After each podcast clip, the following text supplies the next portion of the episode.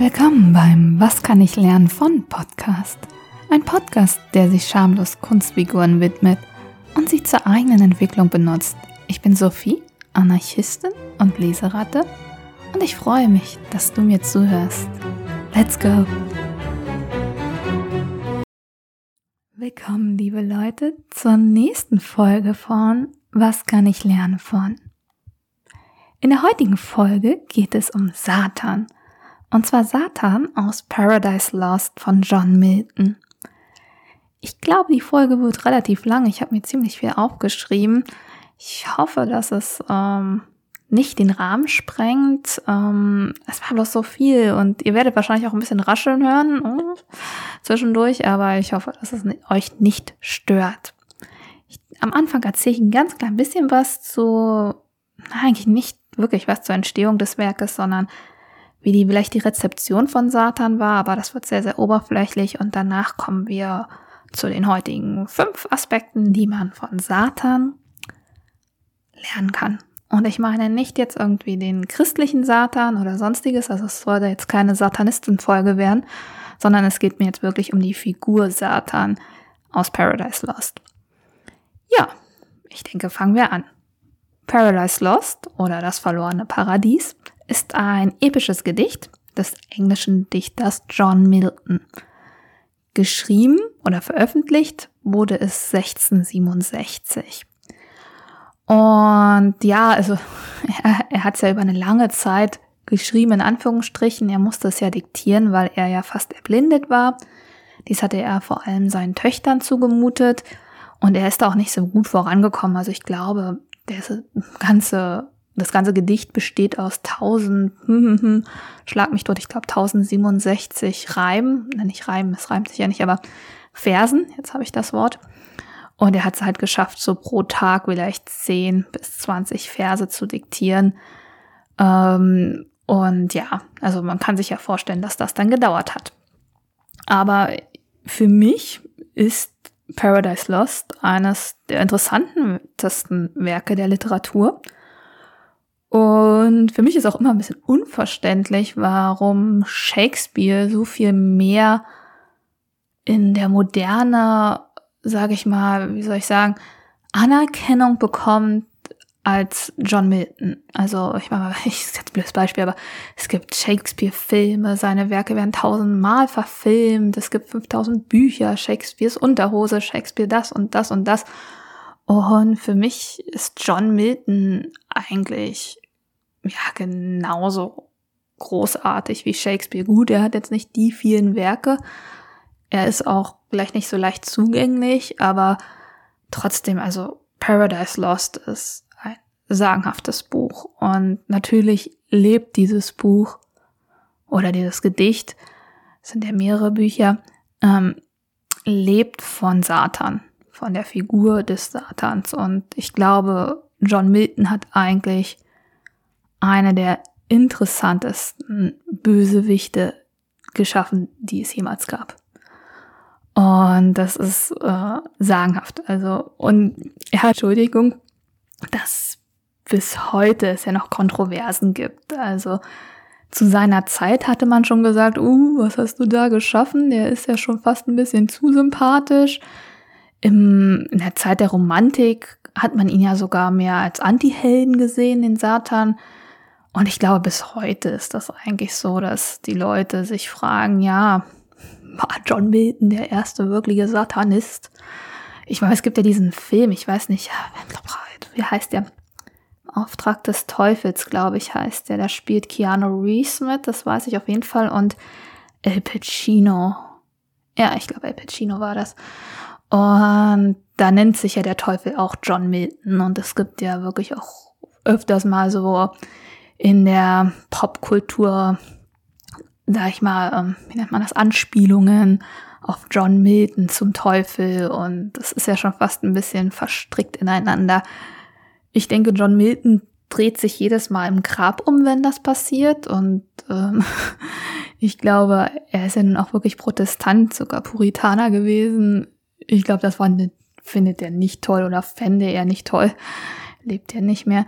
Ähm, wenn man jetzt wüsste, wie sehr man ihn manchmal da ungerecht in seinen Augen wahrscheinlich behandelt, weil er wollte bestimmt nicht Satan als Helden darstellen, auch nicht als ähm, tragischen Helden oder was weiß ich, sondern Satan ist der Bösewicht. Ja, durch und durch. Gut, die Frage ist, was wollte mit mit diesem Werk? Und ich glaube, oder ja, ich schätze mal, er wollte eigentlich ein Werk schaffen, das eine Art Rechtfertigung ist, warum wir in dieser Welt leiden. Und das ist ja schon im Titel. Der Titel ist Paradise Lost und Lost. Also wir haben das Paradies verloren. Und damit oder dadurch, dass wir es verloren haben, leiden wir. Und er gibt sozusagen Gott eine Rechtfertigung, warum das passiert ist. Und diesen Verlust des Paradieses und das Leiden dadurch, das behandelt Milton sehr, sehr vielschichtig. Also das ist sagenhaft, was da alles drin ist. Und was ich jetzt nur sage, ist ja nur rangekratzt daran, was gleich kommen wird. Es gibt da viel mehr Aspekte drin. Ich gehe jetzt gar nicht auf die Geschichte von Adam und Eva dabei ein. Ich werde jetzt gar nicht über Jesus reden, so wirklich. Also über diese Figuren, die dort in dem Roman auftreten. Äh, oder über Gott, sondern es bezieht sich jetzt alles nur auf Satan. Und aber da gibt's ja auch noch viel, viel mehr ähm, drinne ja, brauchen wir jetzt gar nicht mehr weitermachen. Das Schöne ist, dass Milton uns eigentlich auch eine Art Lösung verspricht, die genauso vielfältig ist. Also das ist, ähm, er hat da schon was ganz Tolles geschaffen. Ihr hört jetzt das erste, wir haben die erste Seite geschafft. Es sind, glaube ich, nur sechs oder sieben. Ähm, die Frage ist ja, warum ist Satan so attraktiv für den Leser? Und ich denke, weil Satan natürlich interessante Charakterpunkte bekommen hat. Er ist in einer gewissen Form sympathisch und sensibel in seinen Reden, heroisch und wird ja auch als schön beschrieben. Also alles so Dinge, die, zu denen wir uns hingezogen fühlen. Man muss aber dazu sagen, dass die größten Teile dafür reine Illusionen sind. Und dies kann man so ein bisschen zum Beispiel an dem optischen leicht festmachen. Am Anfang, also Paradise Lost beginnt ja damit, dass sozusagen gerade der Sturz kam, ne? der Sturz der Engel in die Hölle, also auch von Satan und seinen Angehörigen, nicht Angehörigen, sein, wie nennt man das? Halt den Engeln, die mit ihm rebelliert haben. So. Und er stürzt und dann ist ja Belzebub bei ihm und naja, er sagt, er zieht ihn nicht auf, aber er sagt, naja, du siehst ja jetzt auch ein bisschen aus, ne? Also, ich sag das jetzt total lapidar, aber du warst ja eigentlich der Schönste von uns allen und jetzt guck doch mal, wie du aussiehst. Guck mal, wie du hier gelandet bist. Und ähm, er ist ja auch verformt, äh, also verletzt. Ähm, und er entspricht halt, er hat diese Schönheit von Gott, von diesem Gotten, Gottes Licht verloren mit dem Sturz in die Hölle. Er ist jetzt nun das Böse und das Böse ist nicht schön. Und er, das, so beginnt halt das erste Buch, aber am Ende des ersten Buches schafft er es, wieder als schön zu gelten. Und zwar, das macht er durch eine reine Illusion.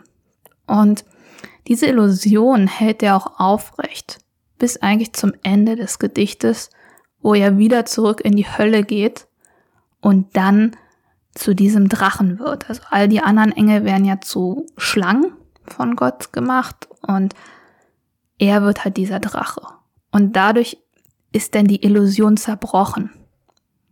Ähm, er ist das Böse, aber diese ganze Illusion, das ist halt ein Teil seines Wesens. Er, er lebt in der Illusion, er verdreht alles. Er macht das Schöne hässlich und das Hässliche schön. Und das ist auch jetzt eigentlich zwei Aspekte, die man da so ein bisschen mitnehmen kann. Und zwar der erste Aspekt ist, was ist eigentlich Illusion und was ist real? Satan wird als schön beschrieben, er ist es aber nicht. Das wird gleich am Anfang klar und dann ändert sich's und zum Schluss ist er wieder hässlich. Ähm, er beschreibt sich selbst als heroisch in seinen Reden zu seinen Angehörigen oder auch in seiner Se Selbstgedanken, Entschuldigung. Aber wenn man da mal wirklich hinterguckt, dann ist er in Wirklichkeit pathetisch. Also er erzählt einen Haufen Müll an sich, wenn man es so nimmt. Also er verdreht es. Da habe ich mir jetzt den Satz aufgeschrieben. Fearless, wie endangered heavens, perpetual king. Also wir haben angstlos, endangered, also sind sozusagen an den ewigen König haben wir sozusagen in Gefahr gebracht, wir haben ihn gefährdet. Sagt er das? Er sagt das dann an, zu seinen Angehörigen, um sie zu motivieren. Und das klingt ja erstmal gut und heroisch und wow. Im Endeffekt war es aber nicht so. Also er, es war nie eine Gefährdung. Und wenn man es so nimmt, kann man auch das Ewige, die Ewigkeit, den ewigen König, den kannst du nicht gefährden. Das ist eigentlich ein Widerspruch an sich, weil das Ewige niemals gefährdet ist. Und so ist auch diese ganze Rebellion an sich eigentlich verdreht. Du kannst gegen den König rebellieren, du kannst gegen eine Regierung rebellieren. Du kannst aber als Kreatur nicht gegen deinen eigenen Schöpfer rebellieren. Das ist weil du dann eigentlich gegen die Quelle deiner eigenen Existenz, gegen deine Power, gegen deine Macht, gegen deine Kraft rebellierst. Und daraus kommt nichts. Also es ist einfach verdreht in sich. Ähm, ich sag mal, er sagt ja auch einmal, oder diese ganze Rebellion dreht sich dann eigentlich gegen dich selbst in einer Art und Weise. Und Satan sagt auch einmal, Evil is now my good. My good is now evil. Und das ist ja auch schon so eine verdrehte Form zu reden. Ich glaube, C.S. Lewis hat es schon gesagt, das ist so, als würde man sagen, Nonsense is now my sense. Also Blödsinn ist now mein Sinn. Ähm, das ist halt eine Verdrehung in sich. Also das, ähm, ich werde viel relativ oft satanische Verdrehung. Das ist jetzt gerade so ein bisschen dieses Thema. Und man sieht halt, dass die Position oder die Meinung, die Satan da annimmt, die ist an sich unlogisch. Sie ist eine Illusion und sie ist eben halt auch verdreht. Satanische Verdrehung gibt es ja als Begriff. Und wir haben das auch in uns selbst und auch in der Gesellschaft, die uns umgibt. Es gibt manchmal so satanische Verdrehungen. Und es geht jetzt nicht darum, dass ich jetzt sage, das ist jetzt wegen Satan. Also es ist jetzt nicht so, dass ich jetzt sage, ich bin jetzt Christ und das ist jetzt Satan und dass es alles von Satan kommt. Darum geht es mir jetzt gar nicht. Es geht mir darum, dass Satan halt das Synonym ist für die Verdrehung, für das Gute zum Bösen machen und das Böse zum Guten, das Hässliche zum Schönen und das Schöne zum Hässlichen, die Wahrheit zur Lüge und die Lüge zur Wahrheit. Und unlogische Dinge für logisch halten und ähm, auch diese Illusion oder diese Verdrehung zu leben. Und da muss man sich einfach selbst mal hinterfragen und auch seine Umgebung umschauen. Gibt es da Aspekte, die man sagen kann, oh ja, das ist eine Verdrehung. Da merke ich gerade, ähm, ja, also ich für mich ist immer so das typische Beispiel, Waffen schaffen Frieden. Hä? Das geht nicht ist eine Verdrehung. Ähm, oder, ja klar, George Orwell, ne? Liebe ist Hass und Wahrheit ist, oder ihr wisst schon. Ähm, George Orwell hat das ziemlich gut 19, mit 1984 beschrieben oder Sicherheit ist Freiheit und so weiter und so fort. Also das sind so halt diese Verdrehungen, die man halt in seiner Gesellschaft um sich herum hat, die man vielleicht auch manchmal total adaptiert. Und ähm, ich glaube, das muss man sich manchmal so gedanklich durchgehen. Ja, ist das jetzt wahr oder ist das eine Verdrehung? Ist das eigentlich an sich ein Widerspruch, den ich da gerade sage? Oder gehe ich da auf irgendwie eine Form von Unlogik ein, die eigentlich nicht stimmt, die einfach irgendwo eine Verdrehung ist? Und ähm, ja, ich glaube, das ist für unsere Gesellschaft auch ein wichtiges Thema jetzt. Und ja, Gesundheit gibt es ganz viele Aspekte dazu. Ich glaube, da findet jeder Beispiele. Vielleicht hast du ein Beispiel und kannst das ja auch mal schreiben. Und ähm, ja, Milton zeigt uns diese Verdrehung durch Satan. Er zeigt es uns und auf einer sehr eleganten, interessanten Art und Weise, wo wir damit auch gleich zum Punkt zwei kommen. Und zwar bewahre dir dein kritisches Denken. Habe ich mir jetzt aufgeschrieben. ähm, man muss dazu denken, man muss dazu denken, man muss dazu wissen. Milton liebt Lesen und er hält Lesen auch für einen aktiven Prozess. Also ich lasse mich nicht berieseln, sondern ich muss mitdenken. Deswegen ist dieses ganze Gedicht so aufgebaut, wie es aufgebaut ist. Und wir sollen mitdenken in seinem Werk und vor allem auch kritisch denken, hinterfragen. Und er meint halt, dass dieses Lesen von Gedichten oder wir können, würden jetzt heute sagen von Geschichten bringt viel mehr als Lesen von Texten über Philosophie, über Moral, bla bla bla. Weil wir die Probleme einfach selbst dadurch erfahren. Also, Entschuldigung, es gibt einen kleinen, jetzt ist vorbei. Also, wenn wir in einer Story drin sind, in einer Geschichte, durchleben wir das viel mehr, als wenn wir es einfach nur mit dem Verstand versuchen zu erklären. Wir sind sozusagen auch im Gefühl mit dabei. Und wir sollen halt fühlen, wie Satan uns verführt, wie er uns in seine Illusion schickt, wie er uns seine Geschichte erzählt, die einfach nur eine Geschichte ist, die eine Illusion ist, wie gesagt, Verdrehung. Und wir sollen halt selber diese Widersprüchlichkeiten merken. Wir sollen merken, oh ja, okay, was erzählt er denn da? Er erzählt, wie heroisch er ist, aber dann kommen die anderen Engel und dann wird er eher so ein bisschen hm, pathetisch oder ähm, was weiß ich was. Ähm, er sagt, oh, ich komme jetzt aus dem aus der Hölle und werde jetzt das Paradies und ähm, erobern, nicht erobern, aber halt die Menschen verführen, was er ja auch macht. Aber als er aus der Hölle kommt, wir kommen dazu gleich noch, ist er erstmal mit sich selbst beschäftigt und hat diesen Moment der Selbstreflexion. Da ist dann überhaupt nichts Heroisches mehr bei an ihm.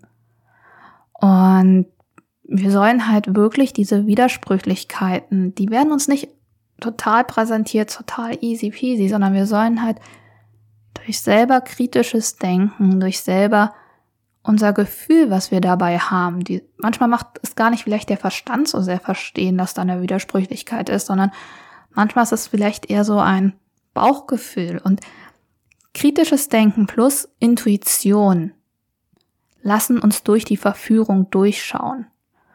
Und dies soll halt passieren in diesem Roman. Und Milton lehrt uns da eigentlich auch was fürs Leben. Nicht alles abzunicken und zu sagen, ja, also, ja, alles richtig.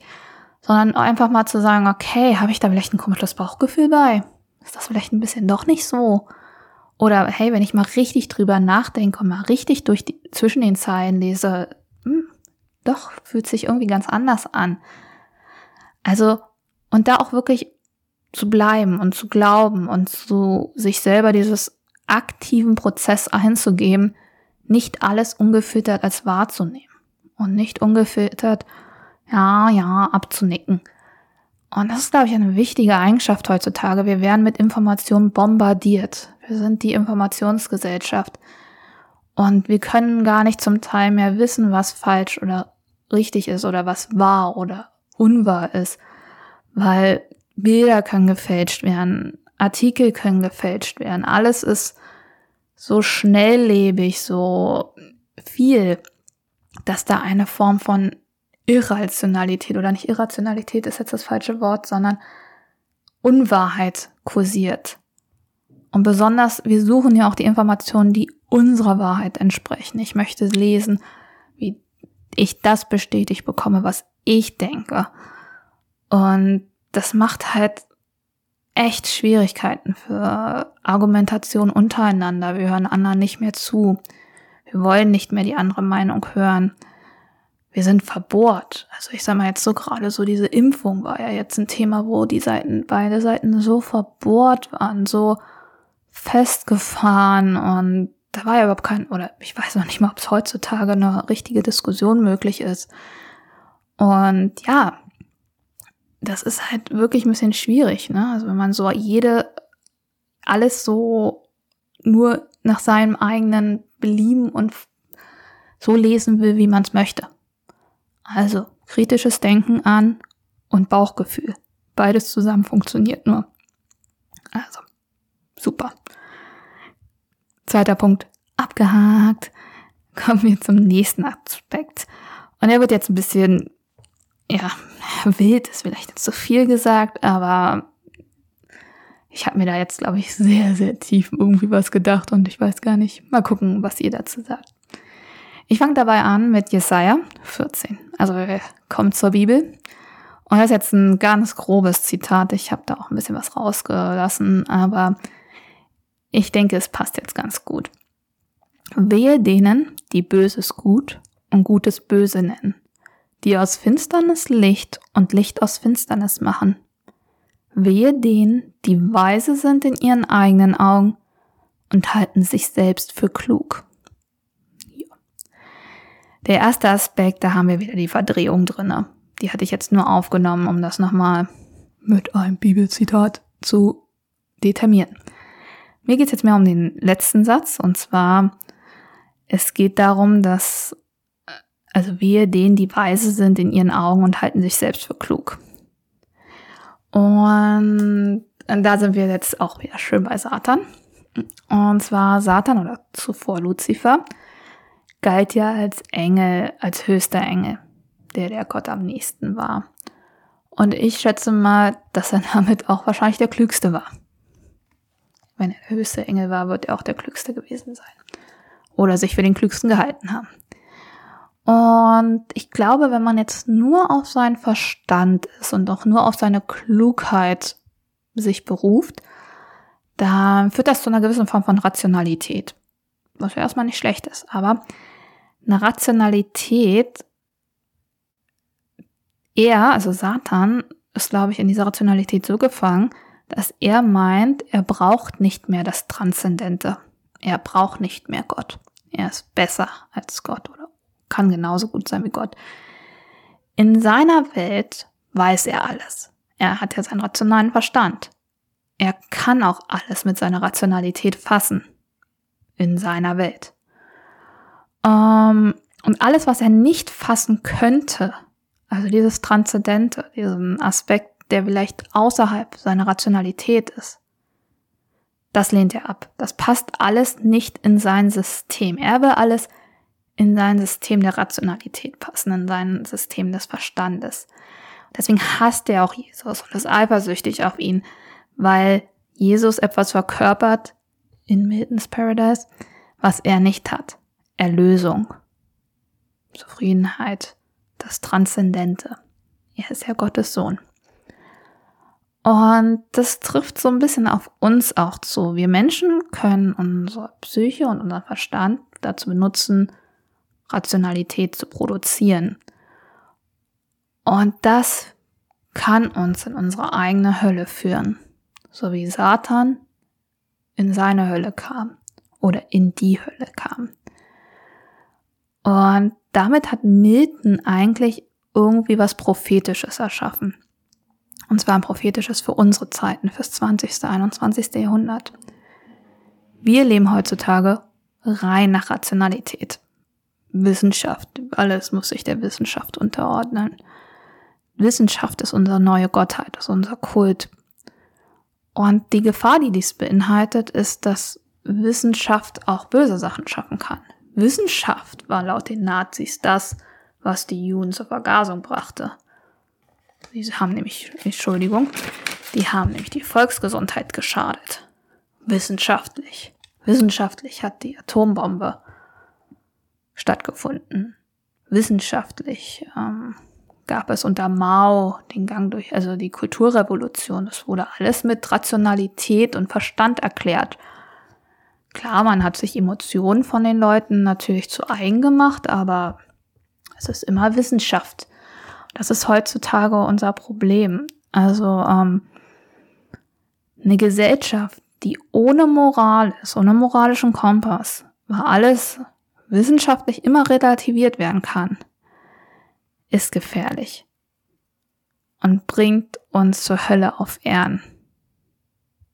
Und deswegen Aspekt, hüte dich vor Rationalität ohne Moral. Denn du erschaffst dir damit deine persönliche Hölle. Sowohl gesellschaftlich als auch für dich persönlich. Ja, ich weiß nicht, ob man das jetzt gut folgen konnte. Ich finde es halt ein bisschen wild, aber ich, es hat auch was Wahres in sich. Und für den nächsten Aspekt bleiben wir mal kurz beim Nazireich. Und man könnte jetzt auch andere Beispiele des Bösen des 20. Jahrhunderts nennen. Also 20. Jahrhundert war schon richtig gut. Mal gucken, wo wir, ob wir das noch toppen können. Ich schätze schon. Aber Nazireich ist für uns halt einfach am anschau anschaulichsten. Und zwar möchte ich auf den Aspekt hinaus, Eichmann in seinem Verhör in Jerusalem hat er seine Taten auf einer verdrehten Art und Weise als normal gesehen. Na, wir kennen alle Bürokratie des Bösen und blablabla, Bürokratie, äh, Banalität des Bösen, glaube ich, so heißt es eher. Aber bürokratisch halt Leute töten, das lag denen ja ganz gut. Ähm, er war, worauf ich aber hin möchte, in seiner Geschichte gefangen. In der Geschichte, dass Deutschland im Kampf gegen andere Mächte sei und die Nazis Deutschland retten würden. Und er als Mitnazi würde Deutschland retten. Das ist die Geschichte. Ihr wisst schon den ganzen Scheiß da. Und er bleibt aber bis zum Schluss in seiner Geschichte. Und das ist das Interessante. Satan bei Miltons Paradise Lost bleibt auch in seinem Gedankensystem. Er bleibt in seiner Geschichte.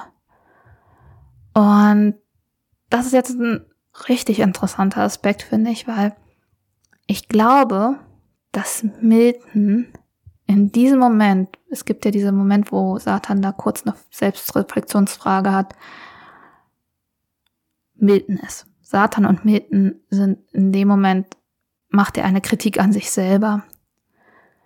Denn Milton hat auch an ein System festgehalten. Satan hält fest, er weiß, dass es falsch ist, er weiß, dass es boah, nicht gut ausgehen könnte. Er bleibt dabei. Eichmann bleibt dabei.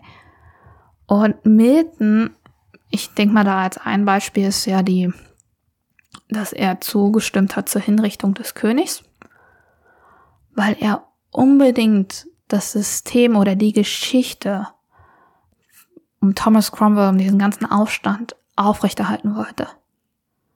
Er war Christ, er wusste, dass das falsch ist. Egal was. Ich meine, ja, ich weiß, dass er auch andere Sachen unterschrieben hat und so weiter und so fort und moralisch verteidigt hat. Aber ich denke, dass diese Hinrichtung des Königs da ein großer Punkt ist. Ähm, er weiß, dass das falsch ist. Er weiß, dass er da Blut an den Händen bekommt. Aber er will in dieser Geschichte bleiben. Er will in diesem System bleiben. Und damit ist er auf einer Stufe in dem Moment wie Eichmann und Satan. Aber Milton kriegt das hin, sich daraus zu lösen und dies auch kritisch zu sehen und sich auch, glaube ich, in dieser Rolle von Satan an sich selbst zu kritisieren. Und das ist eigentlich interessant. Also ich finde das ähm, relativ interessant, wie er das macht, muss ich sagen.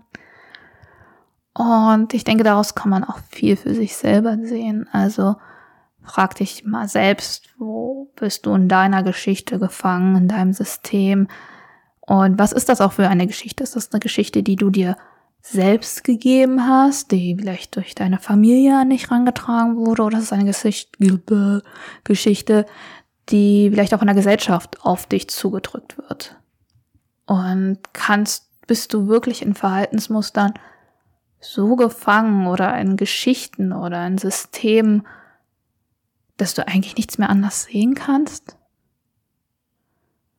Ja, also für mich immer so als Anarchistin ist das immer so, ja, alle sind in so ein Systemgedanken gefangen. Aber ich glaube, es ist immer nicht so, man muss es auch nicht immer so grob politisch sehen. Ich glaube, man kann das auch in kleinen Rahmen sehen. Also ich, das ist auf jeden Fall eine Frage, über die man mal meditieren, Tagebuch führen oder einfach vielleicht so nachdenken sollte. Ja. Kommen wir zum letzten Punkt. Wow, ich bin wirklich gut in der Zeit. Das läuft richtig wie ein Länderspiel. Aber nicht mehr zur Zeit für Deutschland. Ich bin kein großer Fußballfan, muss ich sagen. Okay, jetzt, ich darf nicht ins Labern kommen. Jetzt habe ich das so schön hintereinander gesprochen. Jetzt machen wir nicht am letzten Punkt aufhören. Punkt 5. Okay. Mhm. Auch interessant. Mal gucken. Als letzten Punkt möchte ich eigentlich darauf nochmal auf diesen Moment raus, als Satan aus der Hölle flieht. Er schafft es, aus der Hölle zu fliehen, durch verschiedene Begebenheiten, Sünde und lalala. Und er ist kurz vor dem Paradies. Und dann kommt dieser Moment der Selbstreflexion. Und eigentlich müsste man jetzt sagen, oh, jetzt müsste Satan echt sagen, ha, geil, ich hab's aus der Hölle geschafft und gleich geht's weiter ins Paradies und müsste sich selbst auf die Schulter klopfen. Jeweils so, wie die Rolle uns bis dahin dargestellt wurde oder die Person. Aber er schafft das nicht. Es geht ihm schlecht. Er ist miserabel drauf. Und er sagt selber, egal wohin ich fliege, die Hölle ist in mir. Das ist ein interessanter Aspekt. Denn damit erklärt sich, dass die Hölle eigentlich kein physischer Ort ist. Die Hölle ist ein Zustand. Die Hölle ist nicht um dich herum, die Hölle ist in dir. Und Satan kann sich selbst nicht entfliehen. Er kann seine Geschichte, was wir eben gesagt haben, nicht loslassen. Und er kann seiner eigenen Hölle nicht entfliehen. Und wenn man das, diesen Gedanken ein bisschen weiterspringt, dann ist eigentlich dieser Sturz aus dem Paradies oder die, diese Bestrafung von Gott für das Sündigen ist eigentlich einfach nur ein Zurückschicken in sich selbst. Ich muss einmal kurz umklettern. Ich habe so ein kleines Büchlein. So. Also, Gott schickt dich als Bestrafung in Anführungsstrichen zu dir selbst. Du bist deine eigene Hölle. Und ich glaube, das ist wirklich ein interessanter Aspekt. Man könnte ja zum Beispiel als Beispiel nennen, also wenn man jetzt zum Beispiel, was wir meinen, okay, du bist faul. Dann ist es erstmal so, oh ja, ist ja ganz angenehm. Aber wenn du wirklich richtig faul bist, dann geht dein Leben an dir vorbei. Es ist zwar alles easy peasy, aber das Leben geht an dir vorbei. Du erreichst nichts, weil du einfach nicht mal für irgendwo gerade stehst oder mal ein bisschen. Ich, mir fällt nichts anderes ein, als die Arschbacken zusammen zu kneifen. Ähm, also, Faulheit bringt dich nicht weiter und du bist gefangen in deinem eigenen Trott dadurch. Oder Geiz. Geiz ist auch ein schönes Beispiel. Wenn du so geizig bist, dass du nur Geld für dich wichtig ist, dann lebst du eigentlich nur in Angst, dass du dein Geld verlieren kannst. Und Angst wissen wir alles. Angst macht Stress, macht krank, bla und Keks. Und du vergleichst dich auch immer mit anderen und wirst immer jemanden finden, der reicher ist als du. Also, jetzt habe ich Beispiele genommen für klassische Sünden. Wir können auch andere Beispiele nennen. Wir müssen jetzt nicht unbedingt in dem christlichen Kanon der Sünde bleiben. Aber ich glaube, es ist gut, oder ich glaube, man kann verstehen, worauf ich hinaus will, ist, schlechte Eigenschaften bringen dich irgendwo hin, wo es schlecht ist. Und das ist schon fast ein bisschen okkultes Wissen, glaube ich. Ähm, glaube ich nicht, weiß ich. Ähm, aber du machst dir selbst dadurch nur Schaden. Du bist in deiner Hölle. Und die Sünden lassen uns selbst leiden. Und Satan versucht seiner Hölle durch Rationalität zu entkommen, durch Verstand, durch eine tolle Idee, durch einen Masterplan. Aber er scheitert gnadenlos. Er denkt zwar, uh, ich komme jetzt zurück zur Hölle und dann werden alle meine Homies da stehen und denken, yeah, du hast das gemacht, Menschen sind aus dem Paradies, juhu. Ja, was ist, er kommt an und alle sind Schlangen geworden, alle hassen ihn und, äh, und er ist immer noch in der Hölle. Die Hölle ist halt da und er verwandelt sich selbst, auch die Illusion zerbricht. Er verwandelt sich selbst in diesen Drachen und ist halt in der Hölle. Er sagt zwar, ich glaube, das sagt er aber zwar am Anfang, wie, ist der Spruch, lieber in der Hölle herrschen, als im Himmel zu dienen. Aber das ist auch so eine typische satanische Verdrehung. Er kann der Hölle nicht entfliehen, weil er sich selbst nicht entfliehen kann. Und man kann der Hölle um sich herum nur entfliehen, indem man gut lebt. Jetzt ist die Frage, was ist gut? Ähm, ja, ich glaube, dass der Groß der Menschen das immer relativ sieht. Ich bin da ein bisschen anders. Das muss auch jeder für sich selbst wissen. Ich glaube, dass es etwas Gutes gibt und dass es auch etwas unabhängig nicht relativ Gutes gibt. Also sprich, das Streben nach Wahrheit, Nächstenliebe, Liebe, das sind gute Sachen. Das ist einfach so Punkt. Jetzt mögen mich andere sagen, ja, kann man aber immer so und so sehen und das ist relativ. Ist deine Meinung. Ich glaube halt, dass es auch sowas wie Wahrheit gibt und Lüge. Das ist, musste man sich, aber das macht trotzdem nicht den Punkt weg, dass man im Endeffekt trotzdem für gute, also wenn man Sachen tut, die für einen gut sind, sich eher sein Paradies schafft und sein Himmel, als wenn man schlechte Sachen macht. Und was gut und schlecht ist, das will ich jetzt gar nicht so analysieren und bewerten, weil das muss jeder für sich selbst machen. Das ist vielleicht ein Thema für eine andere Folge. Da dürft ihr mich dann auch rösten, weil ich da, glaube ich, ein bisschen extremere Meinung habe. Aber ja, ich glaube im Endeffekt, glaube ich, doch, jetzt mache ich das einfach mal so. Ich glaube, dass jeder eine Intuition hat, ein Bauchgefühl. Das wird zwar abgeschwächt und was weiß ich was und mit ganz viel Verstand versucht unten zu halten. Aber ich glaube, im Endeffekt hat jeder ein Bauchgefühl und weiß im Endeffekt, was ihm gut tut und was ihm schlecht tut. Ja, ich glaube, das ist auch ein schönes Ende. Nächste Woche, ich werde nächste Woche auf jeden Fall einen Podcast machen, kommt, wird's leichter. Und dann wird's aber leichter, vielleicht zum Hören, aber schwerer für mich, weil wir werden uns an Ruffy oder Luffy von One Piece wagen. Und das ist so eine Person, die alles das hat, was ich nicht habe und wo ich echt immer nur denke, oh, weil ein bisschen von diesem Archetyp hätte ich auch gerne. Aber dadurch kann ich eigentlich mehr die Folge für mich machen. Was kann ich lernen von Ruffy? Oder Luffy? Muss ich mir noch entscheiden, welche Version ich nehme. Naja, ich hoffe, ihr freut euch drauf. Ich wünsche euch ein wunderschönes Wochenende, eine wunderschöne Woche. Und wir hören uns dann nächste Woche. Bis dann. Alles Gute euch. Achso, klar. Kritiken, was weiß ich was. Ihr könnt mir gerne schreiben. Ähm, Facebook, per E-Mail. Ich glaube, ich werde jetzt sogar einen Twitter-Account aufmachen.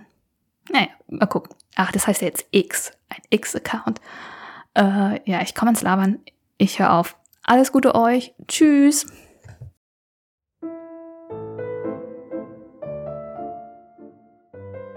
War Was kann ich lernen von? Vielen Dank, dass du zugehört hast. Für Kritiken, Bemerkungen oder Fragen melde dich doch einfach per Mail oder bei meinen Social Media Accounts. Wir hören uns wieder nächste Woche. Bis dahin hab eine wunderschöne Zeit, wo immer du auch bist und was immer du auch tust.